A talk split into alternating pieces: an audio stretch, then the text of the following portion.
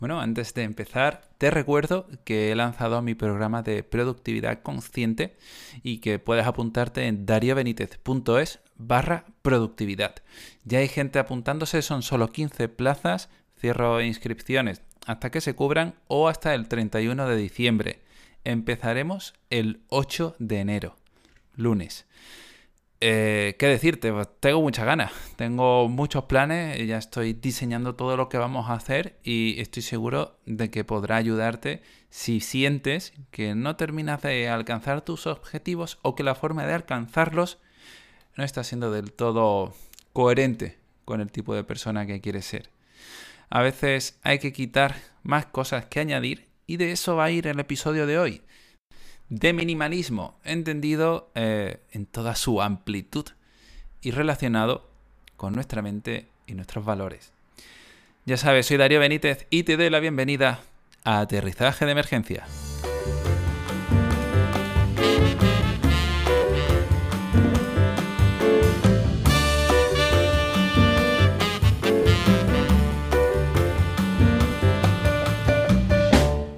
Primero que todo, primero que nada, muchas gracias a la gente que ya está apuntándose al programa de productividad consciente.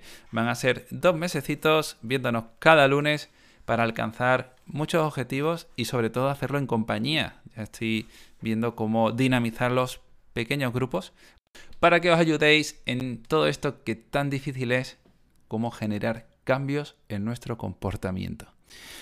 Hablemos de eliminar, hablemos de minimalismo, hablemos de aclarar cosas. sí que se pueden aclarar. Hace unos cuantos añitos, estamos ya en 2023, no sé si este podcast estará pululando dentro de 50 años la red, pero en 2017, hace ya otros 6 años, yo grababa un podcast. Mucha gente me conoce desde ahí. Yo grababa un podcast con Nacho Martín, ese con el que tantas cosas hago, ahora estamos en válidamente, y grabábamos sobre minimalismo. Empezamos, pues, motivados con esta idea, ¿no? Un poco que más tenía que ver con el ahorro, con la inversión, con la productividad, con hacer lo esencial, con crecer humanamente y profesionalmente. Pero yo creo que estábamos muy equivocados, no creo, no, nos dimos cuenta a medida que avanzábamos en el podcast de que el minimalismo podía ser otra cosa. Estábamos hasta arriba, ¿no? Seguro que habéis escuchado a Mari Kondo, esta mujer japonesa que eh, hablaba sobre orden, ¿no? Y tenía estos vídeos, ¿no? Donde enseñaba, este programa donde enseñaba a la gente a limpiar su casa. Iba, les decía si les valía o no las cosas que tenían. Normalmente familias con un montón de bártulos por medio. No sé si bártulos es una palabra que se utilice. Y eh, les hacía rezar a cada objeto para ir sacándolos de su casa y dejando todo como más limpio y ordenado. Sinceramente no sé cuánto duraría todo ese orden. Se veía la familia como a los días, semanas, no, sé, no recuerdo cuánto tiempo, eh, como más feliz, ¿no? Por tener la casa más, más limpia, más ordenada. Maricondo, eh, hace un tiempo, ya no recuerdo cuánto, unos meses, eh, se fue, fue entrevistada, ¿no? Y, salía en, un, en, una noticia eh, que había sido madre, ¿no? Y, y, que señalaba lo difícil que era el minimalismo con tres hijos. Claro, la casa ordenada en ese momento, pues, como que más imposible. El minimalismo, esta filosofía minimalista, que tiene que ver con quedarte con lo esencial, eh, tiene que adaptarse como absolutamente todo. Cuando hablamos de productividad, cuando hablamos de creación de hábitos, de alcanzar objetivos, ya sabéis que yo hago mucha referencia que cada cual tiene su punto de partida, a que tiene su línea base desde la que moverse, que tiene, pues, no sé si hablar de limitaciones, pero sí de adaptaciones, que tiene que encontrar ese punto en el cual lo que hace y lo que quiere conseguir se dan la mano. Porque a veces no todo depende de nuestra fuerza de voluntad. Marie Kondo se dio cuenta de que el minimalismo, tal como ella lo entendía, no era compatible con ser madre de tantos hijos.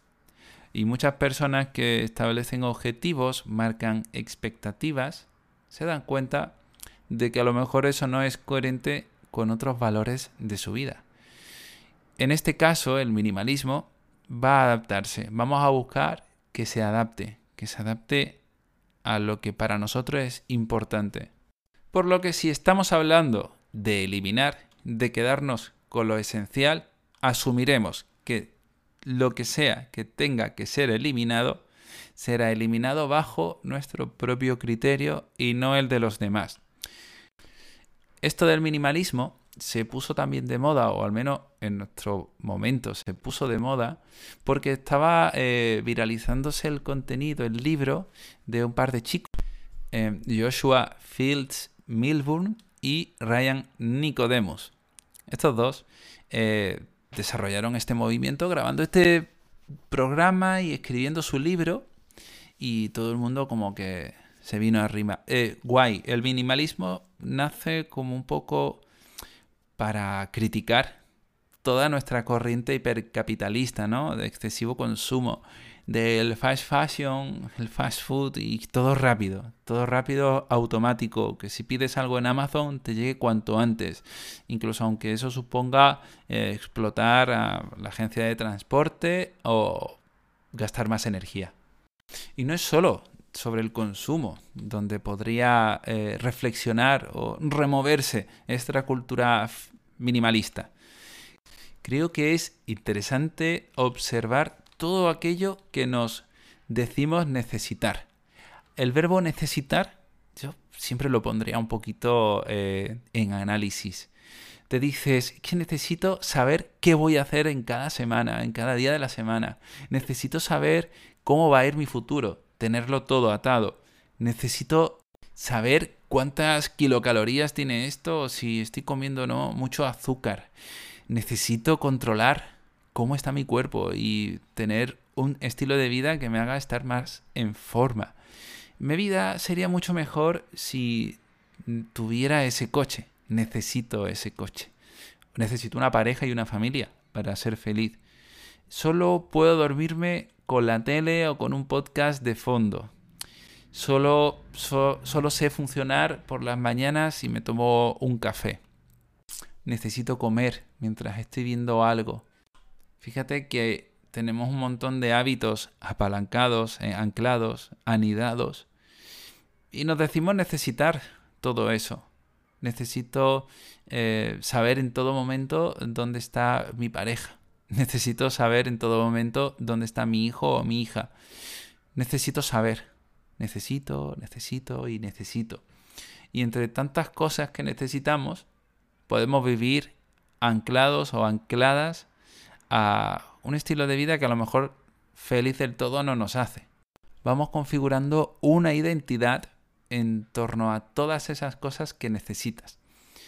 Eh, muchas veces, yo soy de leer en Kindle, ¿no? Y muchas personas me dicen, yo es que necesito leerlo en físico. Y en realidad tampoco puedo decir nada al respecto. Porque, sinceramente, ¿quién va a decidir qué necesitas tú y qué no? de toda la lista que he dicho antes, habrá cosas que, tu mente habrá dicho, uy, qué mal, y otras que habrá dicho, pues no veo ningún problema. Y está bien, o realmente está bien. No hace falta que elimines todo de tu vida y vivas en la austeridad más profunda. No hace falta. No hace falta que de repente te vuelvas una persona súper crítica cada vez que pronuncies el verbo necesitar. Es simplemente que al menos te lo cuestiones y que observes qué encaja y qué no encaja en tu vida. Eso forma parte no solo de tu identidad, sino de tus valores. Si para ti es importante coleccionar eh, figuritas, pues no hay ningún problema, siempre que no tengas consecuencias. Si para ti de verdad es importante comer mientras ves algo, porque decides que es el momento, el único momento en el que puedes ver algo, bueno, es que no, pasa absolutamente nada.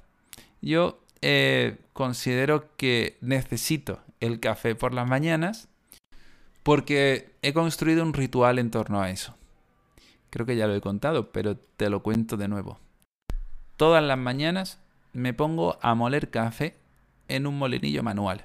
Esto me lo regaló mi compi Juan José Macías. Lo hago además mientras huelo el café eh, que huele muy bien cuando lo estás moliendo. Y observo cómo se van rompiendo los granitos. La verdad es que es súper entretenido. Después de eso, pongo una parte de la cafetera italiana en el fuego. Espero que el agua hierva. Y luego monto la cafetera con el café recién molido dentro.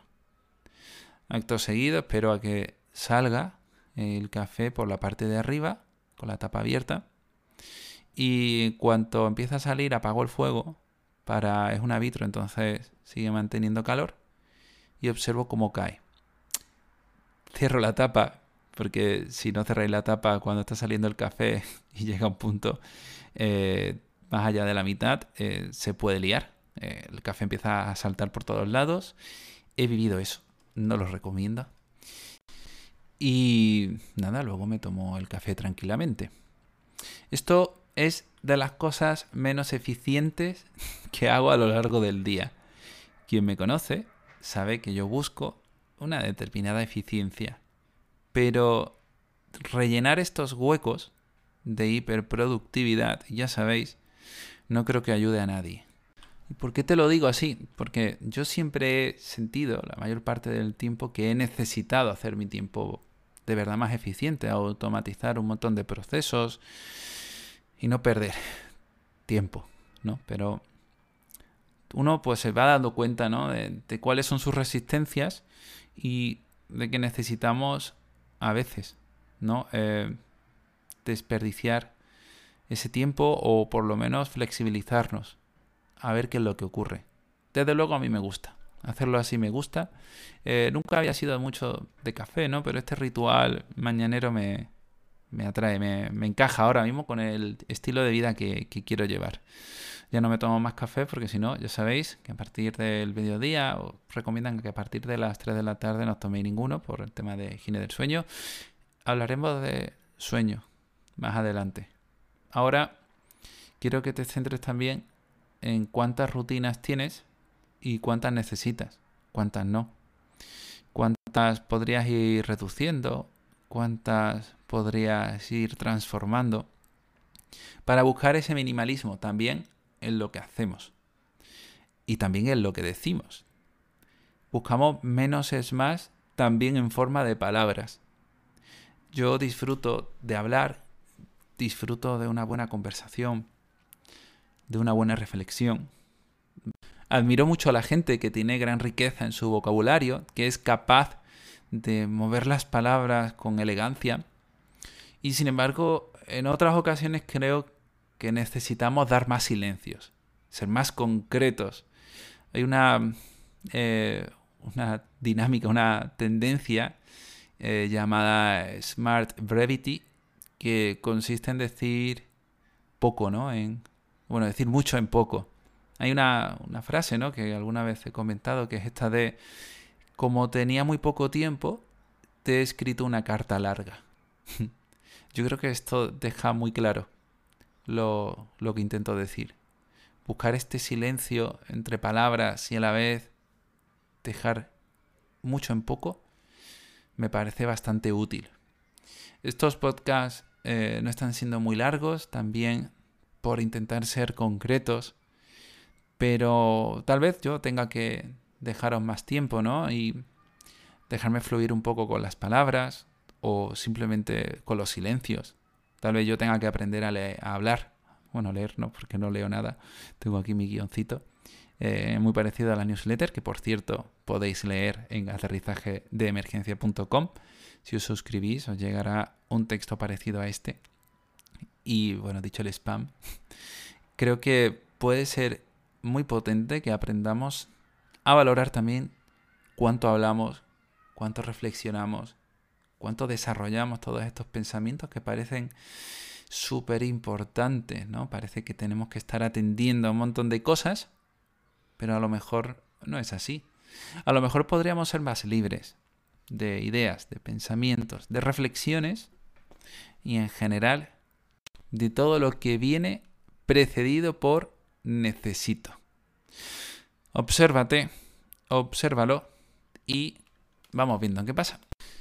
Aprender a eliminar cosas distractores y a dejar espacio en medio para digerir todo lo que pasa, será algo que haremos en el programa de productividad consciente. Y ya sabéis, podéis ir a dariobenitez.es barra productividad y echarle un ojo. Yo me despido aquí y espero que te haya gustado el episodio, que lo disfrutes, que lo compartas y que sobre todo no sea algo que necesites, sino algo que quieres. Nos escuchamos la semana que viene. Hasta luego.